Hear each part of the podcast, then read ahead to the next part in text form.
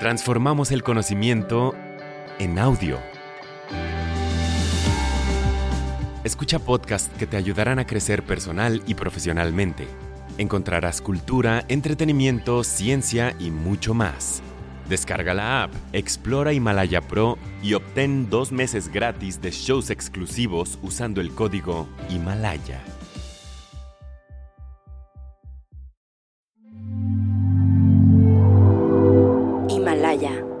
Qué manera de escribir como mujer. Cada personaje tiene una voz. Este libro no se va como agua, se va como sangre. Esos textos de los presos ahorita- son joya, joya, joya. Tú puedes salir de la cárcel, pero la cárcel no sale de ti nunca. Salvar el fuego de Guillermo Arriaga te humaniza de nuevo. Me movió el tapete de una manera muy fuerte.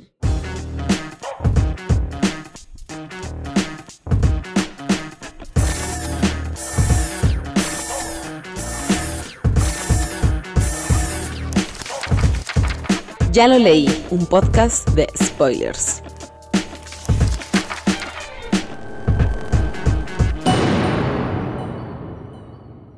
En Ya lo leí, Salvar el fuego, de Guillermo Arriaga. Salvar el fuego de Guillermo Arriaga y ganadora del premio Alfaguara de este año es la primera novela de la cual hablaremos. Salvar el fuego es una novela polifónica narrada por una mujer, Marina, coreógrafa de 38 años y a la vez voz principal de esta historia. Un narrador omnisciente o en tercera persona que con un lenguaje muy particular cuenta la vida de José Cuauhtémoc Wislik, un preso sentenciado a 50 años por homicidio. Y por último, tenemos la voz en segunda persona de Francisco Cuitláhuac, quien directamente se dirige a su padre ya fallecido a través de una serie de cuestionamientos y confrontaciones. Marina, quien vive una vida privilegiada, de repente y porque las circunstancias lo permiten, conoce a José Cuauhtémoc, y entre ellos comienza una relación poco probable que los llevará al límite de ellos mismos. Una historia poderosa, con un lenguaje y estructura espectaculares, un reflejo crudo de nuestro país. Eso es salvar el fuego. Yo soy fiel creyente de que los libros nos eligen a nosotros para ser leídos y es por eso que sabemos que aquí están reunidos los fans de la literatura, yo diría intrínseca, la literatura que nace de nosotros, eh, la cual nos conmueve, nos eh, revuele, nos transforma completamente. Y este podcast es dedicado a ustedes, lectores, que sé que en el momento en el que agarramos un libro y lo devoramos completo, tenemos mucho que decir y a veces no encontramos el lugar para poderlo comentar, para poderlo decir libremente, y es por eso que hemos creado este espacio. Ya lo leí un podcast de spoilers. Bienvenidos y me encantaría de entrada presentarme. Mi nombre es Héctor Trejo. Voy a estar aquí platicando con todos ustedes, pero no estoy solo en esta aventura. En esta aventura se encuentra mi querida Valentina. Valentina Traba, ¿cómo estás? Bien, ¿cómo estás tú? Feliz de estar aquí platicando de, de libros. Un libro que creo que a los dos nos gustó mucho y que nos hizo pensar y replantearnos muchas cosas. Que fíjate que se me hace muy curioso que sea nuestro primer libro a analizar. Eh, como decía ahorita en la introducción, para mí los libros te, te hablan y llegan a ti en un momento de tu vida. Y este libro llegó en el momento en el que tenía que leerlo. Un libro que terminó de imprimirse por ahí de abril y que llegó a, a librerías hace nada, ¿no? Este, fue un libro que nos llegó en plena pandemia, eh, que creo que a todos eh, el contexto de tener una pandemia nos, nos transformó e hizo que esta literatura y esta, y esta lectura tuviera un, un peso mucho más grande de lo que, o sea, para mí eh, tiene un peso muy grande, pero el hecho de que lo estuviéramos leyendo en pandemia, uff, a mí me revolucionó. Me pasó exactamente lo mismo. Yo lo leí eh, por ahí de abril, mayo. Obviamente lo he estado relee y relee, de hecho con el audiolibro y todo, pero sí fue un libro que me sacudió como ningún otro. Yo creo que justamente por eso, por el momento además en el que llega. Como bien dices, en, momento, en un momento de encierro, en un momento clave para confrontarnos, para voltear hacia nosotros mismos y ver todas esas cosas que de repente no nos parecen o sí nos parecen de nuestras propias vidas. Y creo que en mi caso, te lo digo con toda honestidad, ha sido un libro clave, clave durante esta pandemia. Además, eh, los textos de, José Cuauhtémoc me, remontaban mucho a, de nuevo, también estar encerrado en mi casa, ¿no? Este paralelismo de, de, la cárcel y además de los contrastes que tenemos del México, que es un México crudo, que es el México de hoy, eh, no podían estar mejor. O sea, yo creo que Guillermo Arriaga hace un trabajo espléndido, eh, retratando eh, no solamente el, contexto en el cual vive México, ¿no? También el lenguaje en el, cual, en el cual se desarrolla el México contemporáneo. Pero creo que hay que decirles primero qué título, qué título, de qué libro estamos hablando, ¿estás de acuerdo? Ay, es momento. Podemos seguir y seguir y seguir. Sí, sí, sí. Miren, como les ah, ustedes ya pueden ver que aquí nos vamos a soltar apasionadamente, pero el título que vamos a hablar el día de hoy, el que con el cual estamos estrenando este podcast es Salvar el fuego. Ganador del premio Alfaguara a la novela del 2020, Guillermo Arriaga nos trae un pedazo de destajo de corazón y de alma. Yo creo que nos ha movido a todos. ¿eh? He tenido la oportunidad de compartir el libro con una cantidad infinita de personas y todos coincidimos en lo mismo, en cómo nos, en cómo nos ha movido, en cómo nos ha confrontado, no solamente la historia, sino cómo está contado. ¿no? Cada lector se identifica con un personaje, cada lector se identifica con una historia y me parece muy interesante, y te lo digo después de muchos meses de haberlo leído, seguir hablando del libro. Esa parte, digo, algo tiene este libro, ¿no? Por algo ganó ese premio Alfaguara, eh, para que después de tantos meses la gente siga y siga eh, hablando sobre el tema, recapitulando, analizando. Me, parece muy interesante la historia, me parece muy interesante cómo está contado. No sé qué opines tú al respecto. Fíjate que además de cómo está contado, creo que la manera en la que, en la que Guillermo cambia la manera en la cual cada uno de los, de, los personajes narra y creo que me pasa mucho con el Machetes.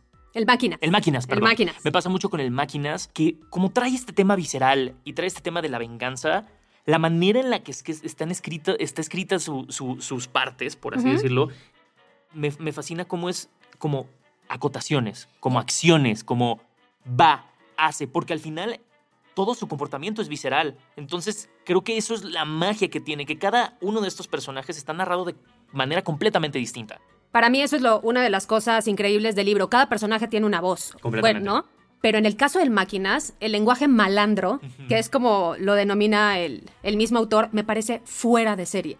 O sea, el vocabulario que se creó a partir de este personaje o con este personaje, ¿no? Las expresiones muy típicas de la frontera de México. Completamente. ¿No? Y todas esas palabritas que de repente, hasta la misma gente del centro del país, de repente es así de, ¿qué dijo? ¿Cómo lo dijo? Me, pasa, uno de mis mejores amigos es de Ciudad Acuña.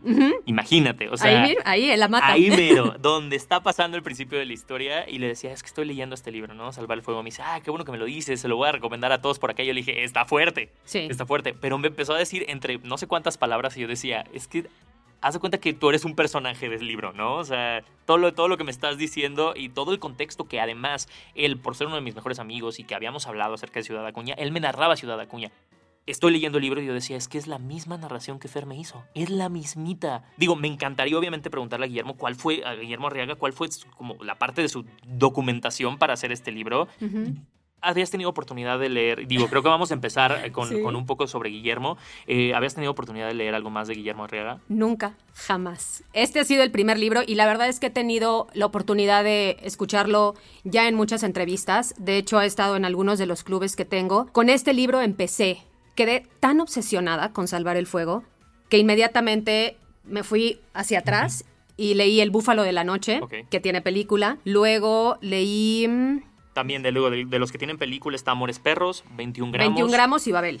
Son como sus... Sus joyitas. Sus joyitas, exacto. Pero el libro, libro, bueno, fue Salvar el Fuego, El Búfalo de la Noche. Ahorita estoy con El Salvaje, que también me dijeron que es una joya y lo confirmo porque llevo 100 páginas y no puedo dejar de leer. Y también estoy estoy tratando de conocer su obra, ¿sabes? Porque me parece muy interesante la manera en cómo cuenta las cosas. Extremadamente crudo. No escatima en, recursos. En recursos y en poner a sus personajes al filo. O sea, en un precipicio. Precisamente eso es lo que me gusta. Al final creo que nos identificamos con estos personajes porque así nos tocan vivir momentos en la vida, ¿no? Momentos donde estamos al filo de decir, y, me acuerdo mucho cuando a Marina le, le advierten, ¿no? Sobre abrir las puertas, ¿no? Estás a punto, estás en la bisagra, estás en ese punto en el cual la puerta se puede abrir y puede que jamás la vuelvas a cerrar. Y creo que este libro tiene eso. En el momento en el que abres este libro es una bisagra a identificarte con todo. Exacto. ¿no? Digo, no estamos para hablar para de problemas personales, pero con decirte que en la parte en donde uno de los reos eh, habla de su intolerancia al gluten, yo soy intolerante al gluten. Imagínate el, el momento en el que he estado teniendo así de que problemas de mi nutriólogo de no tienes que cambiar tu dieta, mi gastroenterólogo tienes que cambiar tu dieta y de la nada abro este libro y no. Y dije, ¿en qué momento, Guillermo? ¿Cómo me leíste tan bien? ¿Sabes? ¿Cómo sabes Claro. cómo justo lograste retratar muchos momentos de inflexión en la vida? Todos estos momentos en donde te toca decidir y decir, bueno, me voy a aventar a esto y- me voy a aventar al precipicio. Y digo, creo que vamos a hablar en un ratito más de, de- de lo que nosotros percibimos como el trasfondo de la obra, pero vamos a hablar de los personajes. Te voy a decir algo que a mí me llamó mucho la atención y fue algo que le comenté al mismo Guillermo.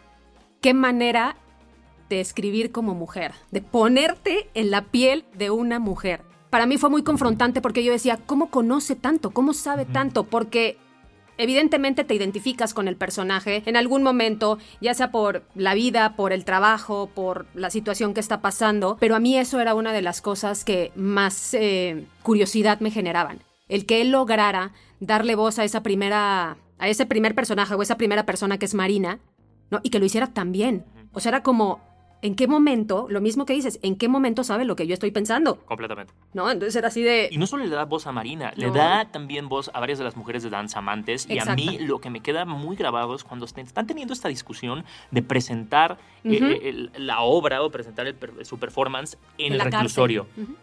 Todo este tema de esta, esta mujer que fue eh, violada y que tenía que regresar a la cárcel y entender los motivos y hablar y ponerse en sus zapatos para al final también Marina decirle, sabes que no puedes ir.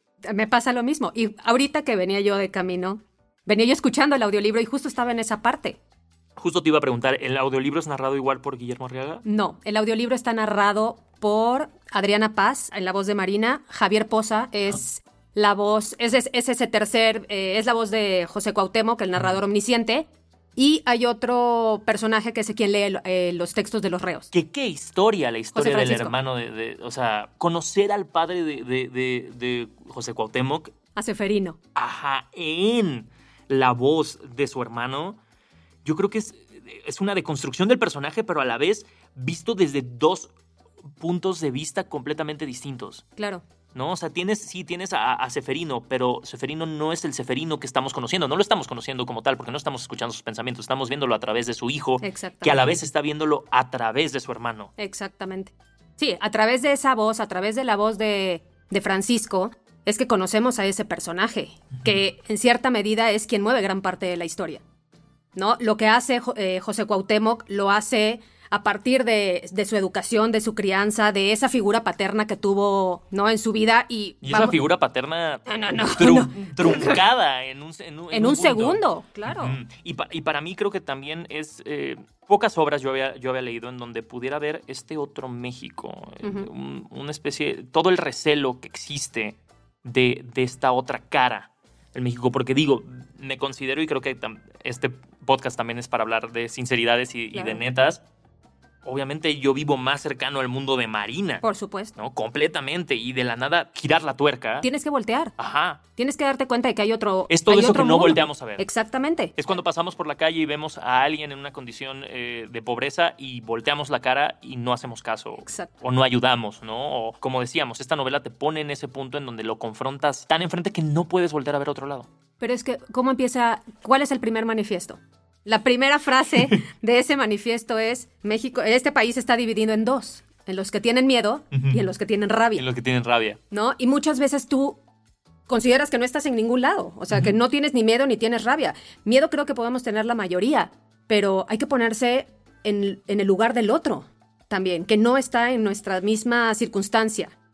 ¿No? Completamente. Entonces, cuando volteas y te das cuenta de esa otra realidad es cuando dices, hay muchas otras cosas que ver a partir de esta, de esta lectura. Oye, y bueno, nos vamos a adentrar un poquito más al tema de la trama. Eh, en opinión general, antes de, de irnos, ¿qué te pareció la historia? Se convirtió en mi libro favorito, con eso te digo todo. Siempre me preguntan, ¿cuál es tu libro favorito? No, pues no tengo, ¿no? De- depende mucho de la época, de la etapa en la, que, en la que yo esté. Y siempre digo desde hace unos meses, ahorita con toda certeza te digo que es Salvar el Fuego, porque a mí la trama me parece fuera de serie. por la cantidad de, de elementos que tiene, por el lenguaje. A mí el, el- el lenguaje que hay dentro de esta historia me parece increíble, el que se logre una voz para cada para cada personaje de manera tan clara que tú como lector logres identificar. A mí eso me mata. Y la trama me, me encanta. Me encanta la historia. Me encanta esa historia de amor tan complicada, tan poco probable. Y me pareció fascinante que en ningún momento de las casi 700 páginas, nunca hay un momento de descanso. Jamás. Jamás, en Jamás. el libro hay un momento de donde dices, "Mm, mira, ¿sabes qué? Me puedo quedar aquí y tal vez lo voy a retomar después. No. O sea, con este libro no pasa No hay eso. manera. Si ustedes le temen al... O sea, porque sabemos que aquí hay eh, aficionados a la lectura y también personas que no constantemente están, están leyendo. O sea, yo me considero en ese in-between, ¿no? A Ujú. veces, como te digo, tengo esta filosofía, los libros llegan a mí y ahorita Salvar el Fuego por este proyecto llegó a mí. Sí. Eh, podría verse un reto 700 páginas, pero nada fuera de, lo, de la realidad. ¿No? El libro se va como agua. Como o, agua. o diría como sangre. También. Porque creo que eso tiene. Este libro no se va como agua, se va como sangre, se va como lava hirviendo, entra dentro de ti y no puedes hasta desecharlo completamente. Como fuego, quema. Quema. Quema. O sea, tan fácil como, como eso. Las 700 páginas de repente imponen, ¿no? Y la gente te dice, son 700 páginas. Avanza, aguanta, empieza. Una vez que empieces, no hay manera de que lo sueltes, porque si no es la historia de Marina, es la historia de José Cuauhtémoc, es la historia de Máquina, son los textos de los presos, ¿no? Esos Ay, textos de los presos ahorita- son joya, joya, quiero que entremos a eso. ¿Cuál fue el- el- eh, uno de los textos de los presos que más te, te conmovió? Yo tengo así mi favorito. Yo creo que La Sombra, De, de... de José Cuauhtémoc. De, Ah, ¿Sí? De José sí, Cuauhtémoc. Ya, ya, ya, ya. Ese, ese texto me encanta. ¿Por Y qué? hay muchos, ¿eh? ¿Qué fue lo que te llamó de él? Eh, justamente eso, que cuando estás en la cárcel, ni tu sombra está sola, siempre estás ahí, o sea, siempre, siempre. Ese tema de tú puedes salir de la cárcel, pero la cárcel no sale de ti nunca, me parece totalmente cierto. O sea, lo que, tú- lo que se viva allá adentro se queda con cada con cada persona y yo creo que ese texto a mí en particular, todos los textos me gustaron, el texto del perro también, Ah, por justo. ejemplo. Estaba a punto de hablar de ese. Para mí ese es mi favorito. Sí. Ese fue el momento en el que solté la lágrima en el libro. a, a pesar de ser un texto muy corto, Sí. me llenó hasta el alma, ¿no? El entender qué es lo que dejamos al momento de hacer decisiones, ¿no? Y al final es un paralelismo con la historia de Marina, ¿no? Claro. Todo lo que ella deja al tomar la decisión de correr a- al amor y arriesgarse a la vida y decir amo a José Cuauhtémoc, hijos, una Marido, academia de baile, todo. marido. En un punto del libro yo estaba muy enojado con Marina, ¿Sí? muy enojado. Yo fíjate que no. La entendía. ¿Sabes? Entendía a esa mujer que estaba atrapada y que estaba buscando. Y a partir de esa historia de amor, no solamente encuentra a un hombre que, que la hace feliz o que la ama, sino se encuentra ella misma. Completamente. Entonces, somos de la misma edad casi, ¿no? El personaje y yo. Entonces me ponía yo mucho en sus zapatos y decía, estamos acostumbrados a que la gente nos diga qué es lo que tenemos que hacer, sobre todo la mujer, digo en el caso de los hombres también, pero estamos acostumbrados a que nos digan qué es lo que tenemos que hacer y cómo tenemos que hacerlo. Las expectativas son enormes, ¿no? Y hemos crecido en una sociedad en la que te dicen tienes que ser de, de determinada manera. Y de repente llego con este personaje que arriesga todo, ¿no? Todo. Y, y- y creo que la herramienta donde se manifiesta más el tema de, de- de arriesgarlo todo es en su creatividad. Por supuesto. Todo lo que ahonda el tema de las coreografías y de ella sentirse incompleta en el lado artístico, creo que es algo con lo que, a mi punto, era el punto de justificación para mí con Marina, era decirle, sí, te entiendo. Claro. O sea, te entiendo, te entiendo cuando, cuando sientes que lo que no está emanando de ti es arte, cuando te hace falta esa imperfección, te hace falta quitarle la pulcritud a, a lo que estás haciendo y simplemente hacerlo. Y eso fue... Y a partir de esa historia lo logra, ¿estás de acuerdo? O sea, pero también, ¿qué tiene que pasar para que ella alcance este, este punto? Sí. ¿No? Durante Y digo, lo vemos al final del libro, ¿no? Al final del libro ella termina dirigiendo la- la- las clases en el reclusorio en donde ella está, eh, teniendo a Danzamantes todavía como un refugio. Al final también yo creo que, ¿sabes qué? Algo que creo que no mucha gente hablaría de este libro es la importancia del círculo de confianza. Sí. Básico. La importancia No, de los amigos. Esta historia no sería lo mismo Sin Ma- sin Pedro.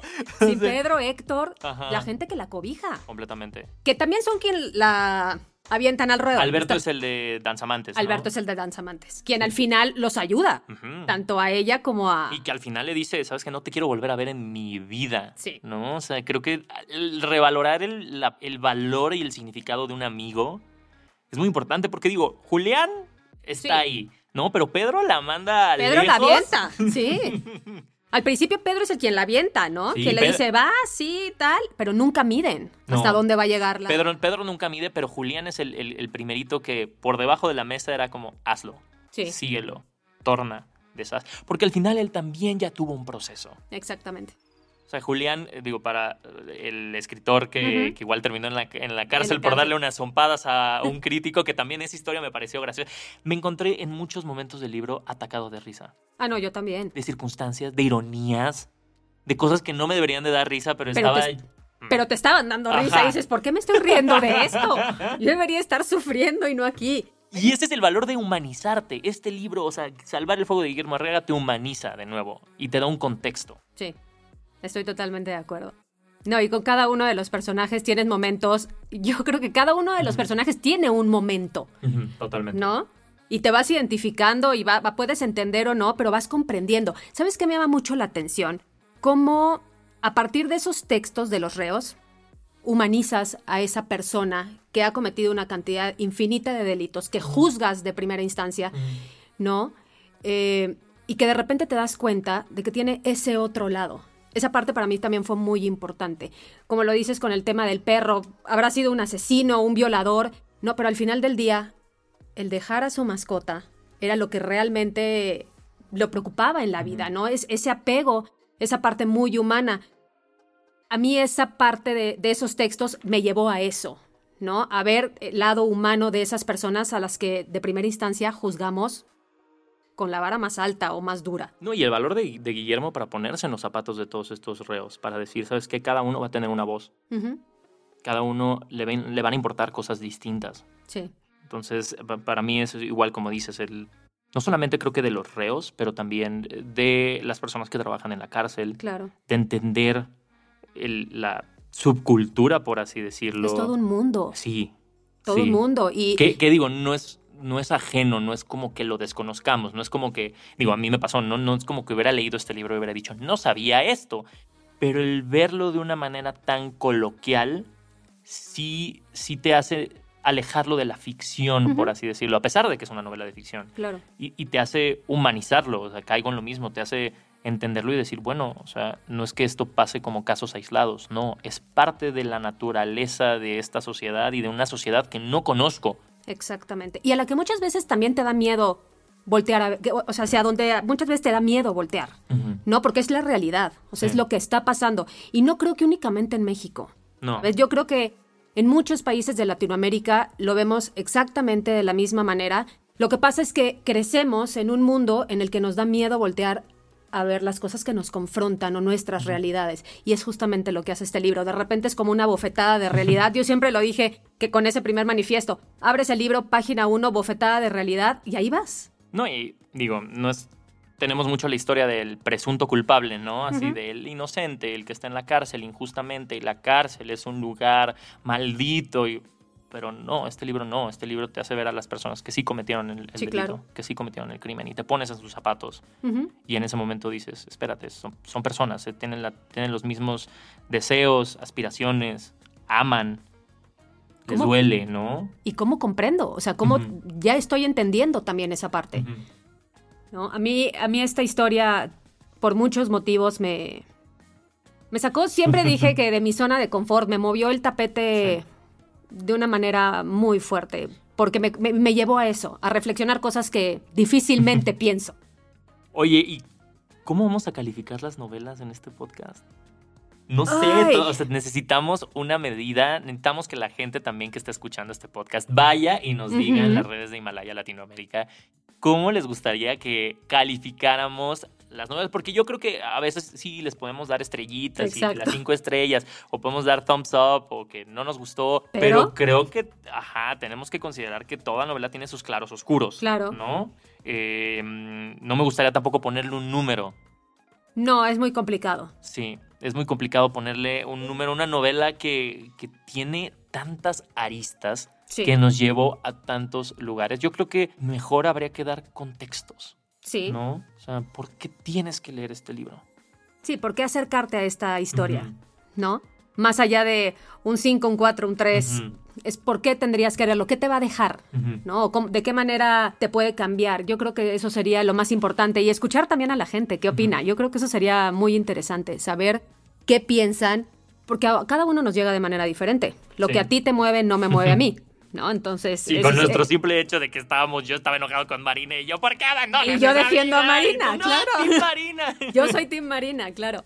Eh, yo creo que nos, nos llega de manera diferente y sería muy interesante saber de qué manera le llega a cada lector, con qué se queda cada lector. Yo creo que hay personas que han estado en la cárcel o con familiares en la cárcel y esa historia particularmente puede, puede moverlos. Gente que ha estado involucrada a lo mejor en temas de narcotráfico, que para nosotros a lo mejor es algo muy lejano, para alguien más no. Hijos con padres abusivos. Completamente. ¿no? Que haya vivido el racismo, que se siente encerrado. Va des- o sea, se ve desde... Y sobre todo, es que, ¿considerarías Salvar el Fuego un- una, una historia sobre clasismo? Sí, claro. Es, es, yo creo que es la base de, este- de esta Sí. historia. Sí, por supuesto. Hay, para mí hay una crítica ahí. Y no vista desde un lado, porque creo que eso es lo que fallan muchas historias cuando intentan abordar el clasismo, cuando en el, creo que en México contemporáneo tenemos un problema al abordar el clasismo, siempre estamos viéndolo desde un lado y no vemos lo bueno y lo malo de un lado ni del otro lado y creo que Salvar el Fuego te pone En todos. en todo, te lleva al otro extremo y dentro del otro extremo te enseña ese, valga la redundancia, extremismo de ideas del anticlasismo, ¿no? Sí. Lo tienes con, todo, eh, con varios personajes Sí. también. O sea, por un lado tienes ese mundo burgués y aparentemente perfecto de Marina y por otro lado tienes a, a un ceferino Sí. resentido Pero con un mundo también perfectamente Pero- construido. perfectamente. Él se lo construye. ¿no? A partir de todas esas humillaciones, él construye un mundo en el que quiere que sus hijos no sufran, ¿no? De todo eso que, de todo ese racismo, de todo ese menosprecio. Completamente. Y lo vemos también con, pues, con el Máquinas, con José Cuauhtémoc, con un mundo totalmente diferente. Creo que, creo que además algo que rescato de esta novela a, a nivel de lectura es una novela que no te quedas mucho tiempo en un lugar. Siempre te está moviendo. Y te está moviendo de tiempo, Sí. y te está moviendo de forma, y te está moviendo de personaje, y de, de postura y de punto, ¿no? Entonces se me hace una, una gran novela también para alguien que quisiera acercarse de nuevo a la lectura para volverse a enganchar y atraparse con lo mágico. Es que además, el escritor, para mí, una de las cosas maravillosas que hace es justamente eso. Va narrando, va intercalando estas voces, va intercalando estas historias y te deja en ese momento en el que no quieres dejar de leer y entra otra voz, entonces tienes que seguir leyendo para después regresar a esa voz que tanto te está gustando y a partir de ahí es que se construye la, la historia. A mí ese trabajo me parece increíble porque, como bien dijiste hace un ratito, no permites que la historia caiga. Nunca, nunca baja el ritmo. Al contrario, creo que todo el tiempo va en aumento, te va generando más expectativa porque conforme avanza, las historias se convierten cada vez en cosas que quieres seguir descubriendo, ¿no? En, en esos mundos a los que te quieres seguir adentrando. Y bueno, estamos leyendo una novela de Guillermo Arriaga, obviamente autor de 21 gramos, de Babel, de todas estas historias que han sido trasladadas a la pantalla. ¿Ves Salvar el Fuego como una posibilidad a una adaptación cinematográfica o de serie? Mira, yo al principio dije que sí, pero últimamente me quedo con esa parte de la novela súper sensorial. Es muy difícil, te voy a poner un ejemplo, cuando Marina habla del olor Mm, ¿no? De José Sí. Cuauhtémoc y lo que le provoca. Creo que sería muy difícil poder transmitir eso. Y a partir de ahí, como bien lo has dicho, es una novela que escuchas, que hueles, ¿no? Las situaciones en la cárcel. Claro que me gustaría verla. No sé qué tanto pudiera llevarse eso a, a la pantalla.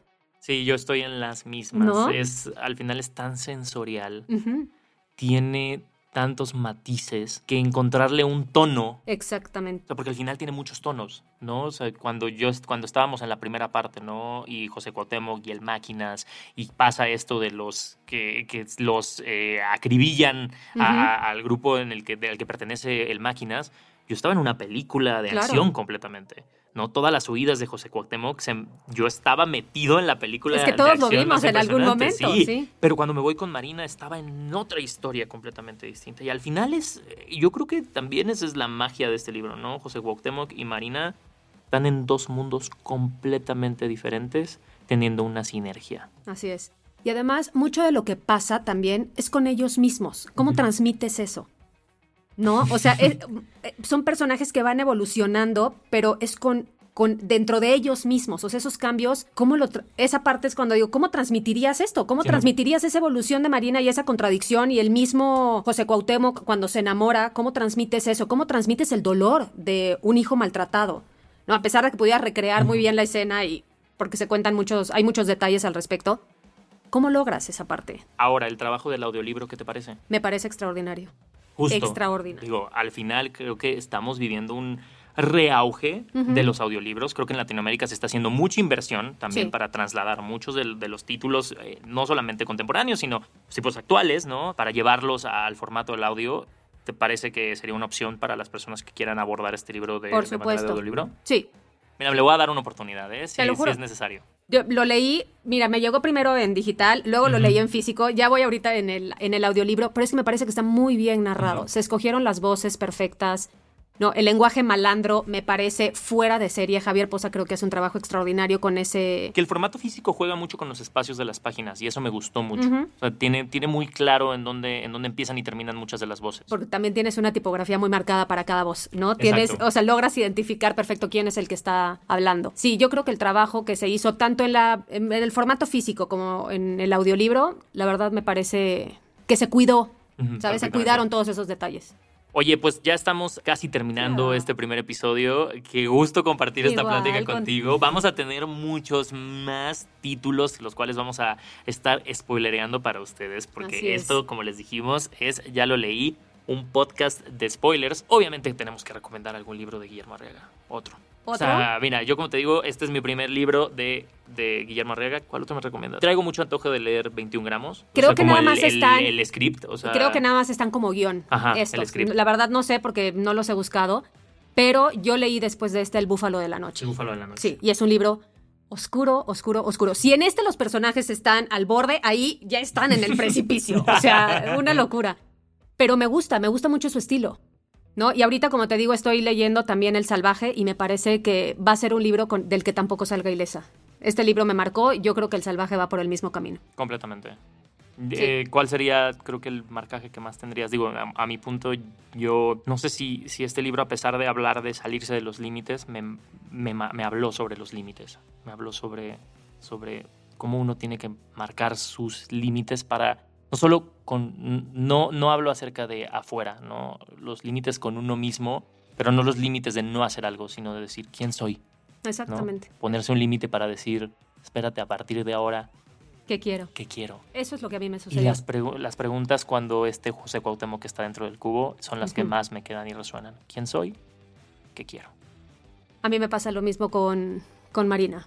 O sea, es hacia dónde voy, qué es lo que quiero hacer por mí. ¿No? Esa es la parte con la que, con la que yo me quedo. Una confrontación de principio a fin.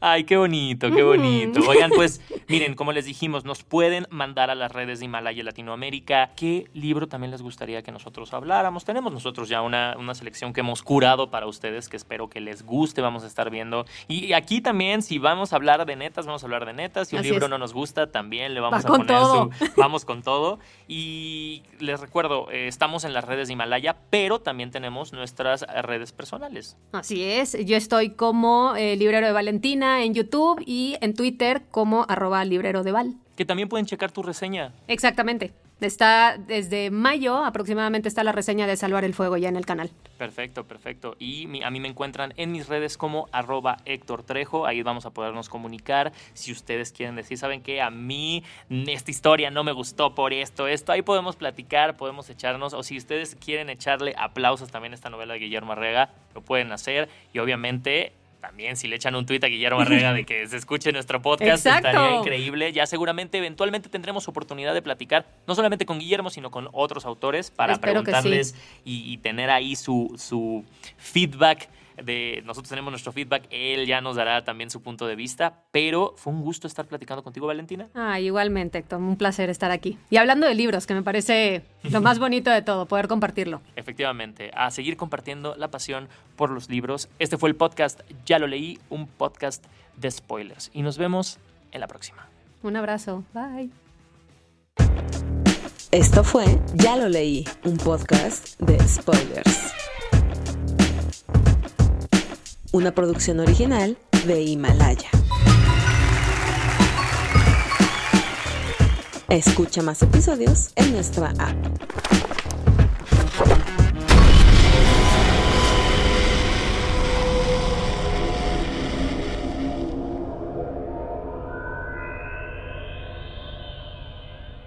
Postproducción de audio, Disruptiva Films. Grabación y edición de audio, Uriel Valdés. Coordinación de proyecto, Brenda Villegas.